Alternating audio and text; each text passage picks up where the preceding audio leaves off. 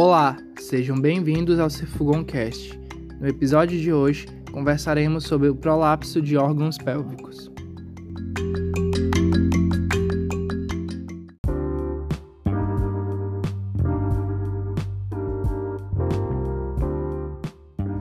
O prolapso de órgão pélvico é definido por herniação da parede vaginal anterior ou parede vaginal posterior, útero ou ápice vaginal para a vagina.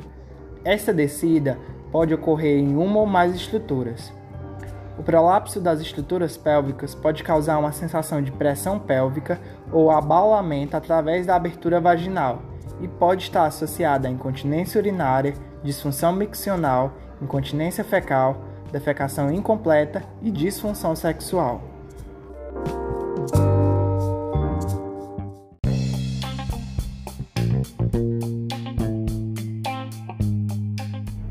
A causa do prolapso é multifatorial e, em geral, os principais fatores de risco são idade avançada, índice de massa corporal elevado, histórico familiar de prolapso, partos vaginais, partos vaginais operatórios, histerectomia, cirurgias de prolapso anterior.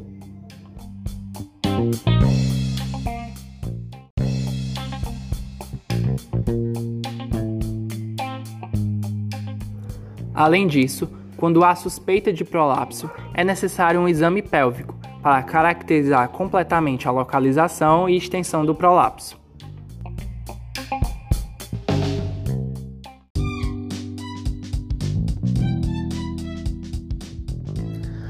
O sistema de quantificação de prolapso de órgão pélvico, POPKey, é o sistema de graduação de prolapso com maior confiabilidade e amplamente utilizado internacionalmente. Este exame define sistematicamente a quantidade de prolapso do segmento anterior, posterior e apical em centímetros em relação a uma estrutura anatômica fixa, o ímen vaginal.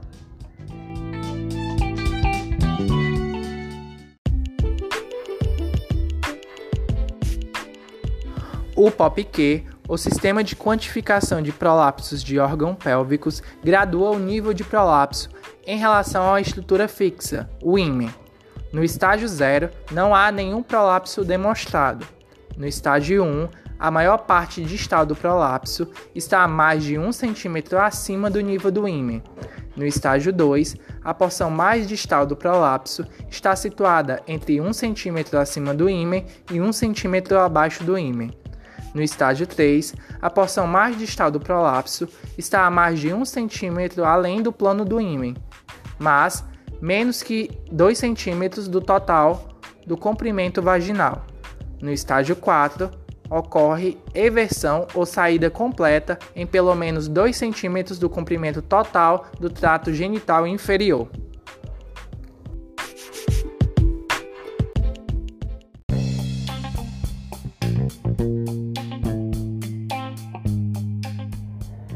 Existem vários tipos de prolapso, dentre eles o prolapso do reto, conhecido como retocele, um prolapso de parede posterior da vagina.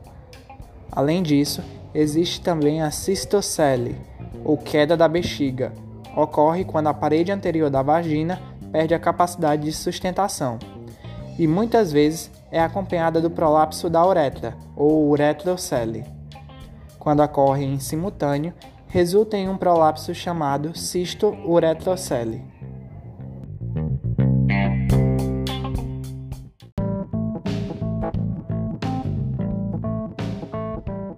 Já o prolapso da parte superior da vagina é conhecido como prolapso apical e ocorre principalmente em mulheres após histerectomia, ou seja, retirada do útero. Além disso, existe também o prolapso uterino, quando ocorre descida do útero.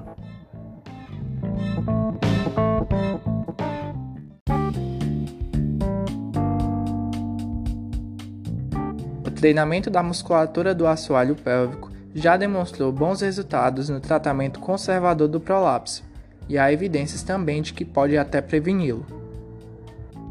Uma revisão Cochrane publicada em 2011 concluiu que existem evidências que o TMAP tem efeito positivo nos sintomas e na gravidade do prolapso.